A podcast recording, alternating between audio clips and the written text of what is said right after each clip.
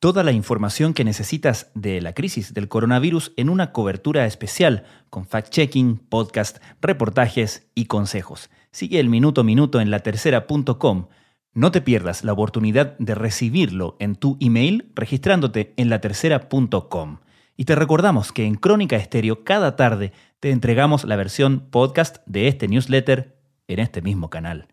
Porque La Tercera es más que un diario su habitual conferencia matutina, AMLO sacó de su billetera dos estampitas religiosas que le han regalado en sus giras. Dice que son sus guardaespaldas. No dejen de salir. Yo les voy a decir cuándo no salgan. No, miedo no. Miedo a la enfermedad no. Incertidumbre porque ¿qué vamos a hacer sin trabajo? Esta reapertura y este regreso a la normalidad dependerá de las condiciones de cada estado, de cada municipio, según se hayan dado los casos. Nuestro país, que son poco más de 2.400 municipios, son cerca de 2.000 los que ni siquiera han tenido más de 10 pruebas.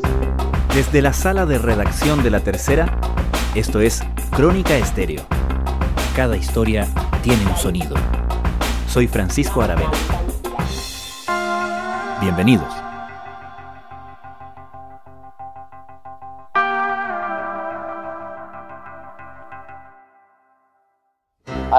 Nuestro informativo en América Latina. Chile supera la barrera de los 30.000 infectados por coronavirus, mientras desde México el presidente promete anunciar esta semana un plan para la reapertura de actividades económicas y escuelas en una nación con más de 35.000 casos del coronavirus. En lo que va de este mes, las cifras del avance de la pandemia del coronavirus SARS-CoV-2 en México han empeorado de tal modo que la celebración temprana de un supuesto éxito al controlar la curva de contagios por parte del gobierno parece desconectada de la realidad. Aún así, el presidente Andrés Manuel López Obrador presentó hace un par de días un plan para la reapertura económica progresiva que llamó la atención no solo por lo precipitado que parece en medio de la pandemia, sino también por haber designado a sectores como el de la construcción, el automotriz y la actividad minera como actividades esenciales. El modo en que el gobierno de López Obrador ha hecho frente a la crisis ha llamado la atención desde el principio, en una trayectoria que le ha valido comparaciones con su vecino, el presidente de Estados Unidos, Donald Trump. En un primer momento, López Obrador desestimó la gravedad del problema y ahora parece afanado en dar vuelta a la página. Además, hay otras particularidades del modelo mexicano, partiendo por su estrategia de testear a una pequeña parte de la población en el llamado modelo Centinela. Para entender qué ha pasado en México con la crisis del coronavirus, conversamos con el periodista Armando Talamantes, editor del sitio periodístico Quinto Elemento Lab. La trayectoria que ha habido ha sido, yo la calificaría como errática o contradictoria. Te lo digo por lo siguiente. En el caso mexicano, a finales del mes de febrero, el día 27 para ser precisos, apareció el primer caso de coronavirus. De modo que tenemos ya un caso confirmado de coronavirus, este consideraríamos que es el caso índice. El individuo está en condiciones de salud estable. Durante las primeras dos o tres semanas de marzo, el 18, ocurrió el primer fallecimiento por esta enfermedad. Pero eh, mientras la Secretaría de Salud, que digamos es el ministerio encargado de llevar toda la dirección de la estrategia que el gobierno estaba implementando, ellos hacían estas recomendaciones durante esas primeras semanas de marzo para que la gente empezara a guardar eh, una distancia de dos metros con otras personas, empezaron a hacer llamamientos para que la gente se quedara en casa si su trabajo se lo permitía, evitar aglomeraciones o reuniones donde hubiera mucho número de personas. Mientras el Ministerio de Salud hacía esto, el presidente Andrés Manuel López Obrador daba mensajes contradictorios. Mire, ah, eh, lo del coronavirus, eso de que este, no se puede uno abrazar, hay que abrazarse, ¿eh? no pasa nada, o sea, este, y así, nada de confrontación, de pleito. El día 4 de marzo, por ejemplo, cuando ya teníamos varios casos registrados, él invitaba a la gente a que continuara abrazándose y saludándose de mano. El 19 de marzo, cuando ya teníamos casi 200 casos, él decía que nos confiáramos a, imágenes religiosas y amuletos. El escudo protector es como el detente, porque pues no está de más. Miren, aquí hay otro detente. detente enemigo, que el corazón de Jesús está conmigo. El día 22 de marzo, cuando ya rebasábamos los 300 casos de contagio en México, él invitaba a la gente a que no dejaran de salir y que siguieran yendo a restaurantes y a bares. No dejen de salir, todavía estamos en la primera fase. Ya nosotros, yo les voy a decir cuándo no salgan, pero si pueden hacerlo y tienen posibilidad económica, pues sigan llevando a la familia a comer, a los restaurantes, a las fondas, porque eso es fortalecer la economía familiar, la economía popular. Entonces, la estrategia, por lo menos en las primeras semanas de marzo, cuando empezaba a tomar volumen la cantidad de contagios y empezaban a suceder las primeras muertes, pues era contradictoria, porque el Ministerio de Salud tenía ya algunas recomendaciones que claramente el presidente mismo no estaba cumpliendo. A tu juicio, ¿qué explica que el presidente López Obrador haya tenido este tono de bajarle el perfil a la enfermedad aquellos eh, primeros días, primeras semanas? ¿Era una preocupación directamente pragmática, económica, o era efectivamente lo que él pensaba que estaba sucediendo? ¿Tenemos esa interpretación? Básicamente se esgrimen dos o tres razones. La primera, como bien lo mencionas, puede ser la económica. El sector informal en México y la gente que vive, sabes, trabajando en las calles, eh, vendiendo en el comercio informal, en los mercados, es grande, es más del 50% de la economía mexicana puede estar de alguna manera relacionada con el comercio informal. Mm. Repartidor de comida, vendedor ambulante, vigilante, soldador, chofer o acomodador de autos son solo algunos ejemplos del empleo informal que tienen algunas personas en México. Hoy llevo desde las 7 de la mañana y llevo un servicio de entonces, si se empezaban a hacer confinamientos de una manera como muy preventiva, pero demasiado anticipada, pues esto iba a tener obviamente un impacto fuerte en la actividad y en los, los ingresos que tienen las familias y la gente que vive al día a día. Lo segundo que se ha estado también esgrimiendo es la falta de capacidad de México para realizar pruebas. Nosotros estamos aplicando solamente 0.4 pruebas por cada mil personas. Por ponerte un ejemplo, mientras México pues no aplica ni siquiera media prueba por cada mil personas, Chile está aplicando, según los datos de la OCDE, 8.1 pruebas por cada mil habitantes, ¿no? El país que más aplica es Islandia, con 135 pruebas por cada mil habitantes. Entonces, el hecho de que México esté aplicando muy pocas pruebas, eso también ha despertado muchas sospechas. El gobierno ha dicho que ellos están aplicando un método que ellos llaman centinela, es básicamente un muestreo. Porque si uno ve los datos y solo se queda en un número de casos, uno pierde la noción de la interpretación científica de estos datos y para qué pueden servir, para tomar decisiones del el manejo de la epidemia en tiempo real, en cada día, en cada hora que se tiene que tomar decisiones. Es un error metodológico suponer que solo lo que se ve existe y al revés, que lo que no se ve no existe. El gobierno ha reconocido que no tiene la capacidad para aplicarle pruebas a todo aquel que sea un paciente sospechoso y entonces lo único que están haciendo es aplicar pues un muestreo, ¿no? Si ellos tienen algunas dudas de que alguna población, alguna región en una ciudad o en un pueblo pudo haber estado contagiada, pues se hacen solamente determinado número de pruebas, pero no se le aplican a toda la gente que puede estar contagiada.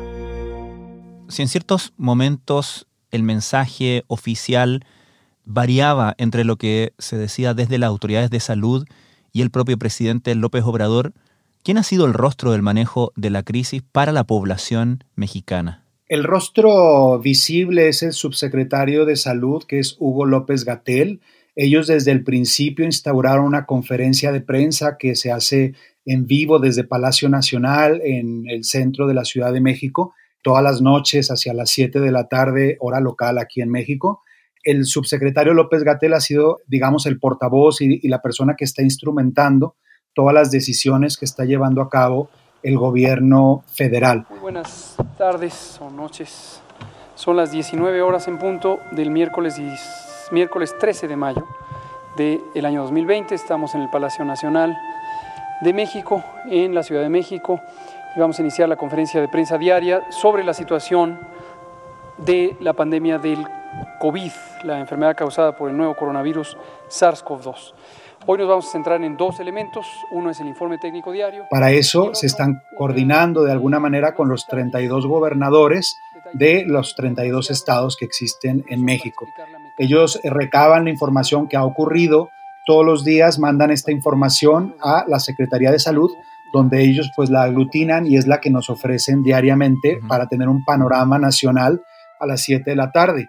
El manejo estadístico y de datos no ha estado ajeno a controversias, ha habido algunos gobernadores que han acusado pues que las cifras no se corresponden, ¿no? Es decir, la cantidad de contagios que ha contabilizado Puebla o que ha contabilizado Baja California es distinta a la que reporta la federación. Yo le pregunto a los, expertos que están haciendo esta información, ¿verdad? Expertos entre comillas, ¿por qué están reportando una información que no es real? O sea, yo voy a tener como gobernador, les voy a exigir que den la información verídica de Baja California. No pueden dosificarla. Si esto es cierto, ¿eh? digo, una de las dos personas están diciendo mentiras, o ellos o nosotros. Sí, desafortunadamente nosotros tenemos a los pacientes aquí, tenemos a los pacientes que han fallecido en nuestro estado y tenemos los. En términos de la gente, entiendo que es difícil generalizar con la población general de un país, pero en tu percepción, ¿cuál ha sido la percepción de gravedad de la sociedad mexicana, de las personas en la calle, sobre este problema y cuánto han colaborado o no en eh, mantener, por ejemplo, distancia social, evitar aglomeraciones, eh, etcétera? El resultado ha sido disímbolo porque, como bien señalas, digo, es un país grande, son prácticamente 130 millones de personas las que vivimos aquí. Hay áreas urbanas, hay áreas rurales, etcétera, ¿no? Entonces, digamos que los comportamientos han sido diferentes. No hay aquí en México, a nivel nacional, una orden este, de confinamiento, por ejemplo, ¿no? Eso sí lo aplicaron en algunos estados. En el caso, por ejemplo, de Quintana Roo, donde está la Riviera Maya y donde existen muchas de las principales polos eh, turísticos, ¿no? Como Cancún o Playa del Carmen, pues algunos de los alcaldes de esos municipios este, decretaron que la gente no pudiera estar en la calle caminando, después de las 7 de la tarde. Fue el caso de, Playa del Carmen. El encargado, Jorge Robles Aguilar, anunció que todas las personas deberán de permanecer en casa a partir de las 7 de la noche, además de que se reducen 50% las operaciones del transporte público. Hay otras ciudades que el, distanciamiento social se hace mucho más difícil, ¿no? Pues tú sabes, en la Ciudad de México vive prácticamente una cuarta parte de la población de, de México. Entonces, utilizar el transporte público como es el, el metro o los autobuses, pues es complicado que la gente pueda mantener ¿no? estos metro y medio o dos metros de distanciamiento social. La semana pasada, lo habrá notado usted si vive en la Ciudad de México, ha habido un aumento, no se puede negar, en el movimiento de personas y vehículos en las calles, aquí en la capital. Entonces, realmente ha sido disímbolo lo que se ha visto pues en, los medios de comunicación, en las fotografías, en las redes sociales, es que hay algunas ciudades y zonas urbanas donde la gente se lo ha tomado más en serio, llevando cubrebocas, limpiándose los zapatos y la ropa cuando salen de casa y cuando vuelven, haciendo todo este tipo de medidas preventivas. Pero la verdad es que también hay comunicaciones en redes sociales o en los medios de comunicación donde pues claramente se ve que hay gente que no le importa tanto, hay gente que sigue teniendo reuniones sociales informales dentro de sus casas, ¿no? Hay gente que sigue yendo a los parques, ahí donde están abiertos. Entonces, pues encontramos realmente que no es similar, no es, no es parejo la parte donde la gente se lo está tomando o no con la misma seriedad. Porque implica contagios masivos, implica que el virus está mucho más cerca de cada uno de nosotros. Estás escuchando Crónica Estéreo. Cada historia tiene un sonido.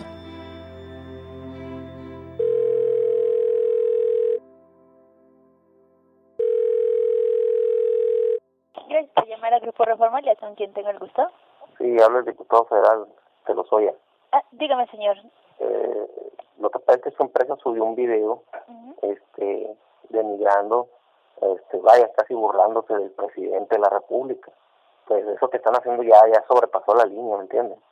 Este, yo quiero dejarle un recado hacia esa redacción, ¿sí?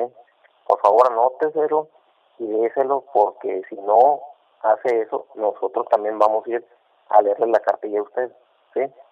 Ok, dígale que no esté difamando el presidente de la República, que no esté traicionando la patria, porque si no, las oficinas de ahí de su pinche periódico, así dígaselo, las vamos a volar. ¿eh?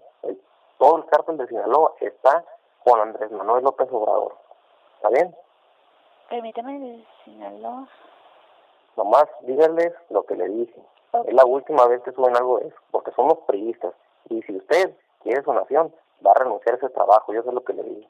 O vaya a ser la que explote ese lugar, créamelo. ¿eh? Cuídense mucho. Gracias.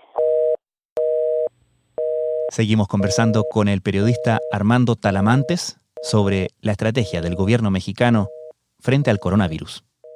Me llamó la atención una amenaza que denunció el diario Reforma después de que hicieran un eh, video resumiendo justamente el mensaje o, o, el cambio de mensaje que ha tenido el presidente López Obrador. Me llama la atención no solamente la amenaza, sino que también que la persona que llama dice que lo está haciendo a nombre del cartel de Sinaloa. Y al respecto quería preguntarte si ha habido algún cambio o algo que notar respecto del comportamiento de la violencia organizada, de la violencia de grupos organizados en este contexto? No ha habido un cambio significativo, de hecho marzo se mantuvo prácticamente con el mismo nivel de asesinatos, este, incluso un poco más que lo que típicamente existe en México para cada mes, que es superior a los 20.000 asesinatos. De hecho, la prensa pudo documentar hace unas tres o cuatro semanas que en el caso de las zonas de influencia, por ejemplo, del cártel de Sinaloa, como bien lo mencionabas, que es la parte del Pacífico en, México, algunas eh, representantes de estos grupos delictivos estaban repartiendo alimento, ¿no? bebidas, despensas, comida para la gente, ¿no? Para poderle hacer frente a la, a la, epidemia. Todas las personas que encuentremos nosotros afuera de su casa después de las 10 de la noche, les va a caer la tablona. Todas esas personas que no tienen negocios, sin beneficio ni beneficio. Es parte de la advertencia hecha en Sinaloa por presuntos integrantes de los Chapitos, uno de los grupos en los que está dividido el Cártel del Pacífico, liderado por los hijos de Joaquín el Chapo Guzmán. Aseguran que quienes trabajan o tienen un comercio no corren peligro, pero quienes estén deambulando por las calles serán sometidos por no respetar la cuarentena debido al COVID-19. La verdad es que los grupos este, delictivos han aprovechado también un poco pues la circunstancia para seguir ganando terreno dentro de las plazas que ellos quieren controlar. Es interesante pues lo que dices, ¿no? O sea, realmente el tema del discurso presidencial y de la estrategia que ha hecho el gobierno, pues ciertamente se ha politizado hay quienes eh, son muy críticos del presidente, hay medios que han sido muy críticos de las actuaciones y de la estrategia que ha tenido el gobierno de López Obrador. Y bueno, en este caso, pues sí, Reforma recibió esta amenaza que hizo pública el día de hoy. Esto sucede, pues como bien lo mencionas, ¿no? En un contexto donde grupos delictivos como el cártel de Sinaloa, pues este, lo siguen haciendo, ¿no? Testigos refieren que hombres encapuchados en camionetas repartieron estos víveres. Ahí estamos viendo las imágenes, las cajas que portan la leyenda El Señor de los Gallos, Mencho con la ciudadanía. Finalmente, el gobierno en este momento donde está viviendo probablemente el pic más alto de la pandemia hasta ahora, ¿no? Anunció el día miércoles de esta semana planes para volver a la actividad progresivamente de esta nueva normalidad, ¿no? Y llamó la atención, de hecho, que fijara sectores productivos como la construcción, el sector minero y el sector automotriz como esenciales, incluso en la reanudación de clases en aquellos municipios que no registran contagios. ¿Cómo ha caído esta presentación de un plan de vuelta a la actividad económica en este contexto? Ha generado un poco de incertidumbre porque ciertamente México está viviendo ahora mismo el pico de lo que podría ser los contagios, ¿no? Para darnos una idea del ranking mundial de casos, ¿no? México está en el lugar 18 con 40 mil casos detectados y le sigue Chile en el lugar 19 con 37 mil casos detectados. Los números te dan un poco la idea de esto que te decía de las pruebas, ¿no? O sea, cómo México teniendo una población de prácticamente 130 millones de habitantes, que es pues casi siete veces más que la población chilena, ¿no? Que es este por ahí de 19 millones, ¿correcto? Entonces, básicamente tenemos la misma cantidad de casos, ¿no? 37 mil Chile, 40 mil México. Pero bueno, el número de casos en México, por ejemplo, el día de ayer creció 1.862 casos nuevos y la cantidad de muertes rondan o están alrededor de 300, lo cual también nos coloca como entre los países con más muertes. Entonces, en medio de esto es cuando el gobierno anuncia un plan donde básicamente dicen que el día 18 de mayo, pues que ya está a la vuelta de la esquina la próxima semana, los municipios que no presenten casos y cuyos vecinos, sus otros municipios colindantes tampoco presenten casos, esos municipios van a poder empezar a hacer, digamos, una vida ya mucho más normal, ¿no? Los comercios van a poder empezar a operar, ciertas actividades al aire libre también volverán, servicios religiosos también volverán o escuelas, como lo mencionabas. La crítica que hacen algunos expertos, pues es básicamente que cómo pueden saber si un municipio está libre de contagios o no, si tenemos este modelo centinela donde no se aplican muchas pruebas. Por ponerte un ejemplo, de los propios datos del gobierno, sabemos que prácticamente 60% de los 2.500 municipios que hay en México no ha realizado ni una sola prueba en los últimos 15 días. La información que tenemos con las metodologías que se han propuesto no te permiten tener información regional, estatal y mucho menos municipal. Es decir, no tenemos información, por tanto no tenemos evidencia sobre la situación que existe en cada uno de los espacios del país y por tanto las definiciones de cómo adelantar o cómo pensar lo que viene son de alguna manera adelantadas, anticipadas. Entonces, para algunos expertos esto es un poco incierto, ¿no? Es decir, te puede generar una falsa sensación de seguridad. La idea o el temor es pues que este plan de desescalada que comienza el 18 de mayo y sigue hasta los primeros días de junio en varias etapas, pues que pueda fomentar, digamos, un rebrote, ¿no? Otra de las críticas que se hicieron fue que, pues, el gobierno presentó un, semáforo, un sistema, ¿no? Que, que, ellos indicaban que si tu municipio, si tu ciudad, si tu estado entraba en, un, en ciertas condiciones, pues era verde, o era amarillo, o era naranja, o era rojo. Pero aún les falta precisar cuáles son los factores muy, muy particulares que van a tomar en cuenta para saber cuándo tu municipio, tu ciudad va a cambiar de naranja a amarillo o de verde a amarillo o de rojo a naranja.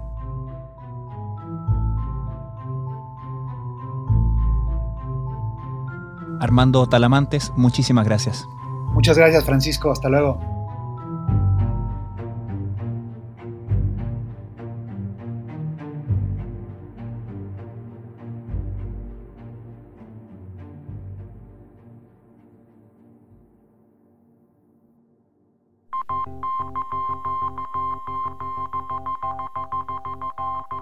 Crónica Estéreo es un podcast de La Tercera. La producción es de Rodrigo Álvarez y Melisa Morales. Y la edición de quien les habla, Francisco Aravena. La postproducción de audio es de Michel Poblete. Nuestro tema principal es Hawaiian Silky de Sola Rosa, gentileza de Way Up Records. Nos encontramos pronto en una nueva edición de Crónica Estéreo.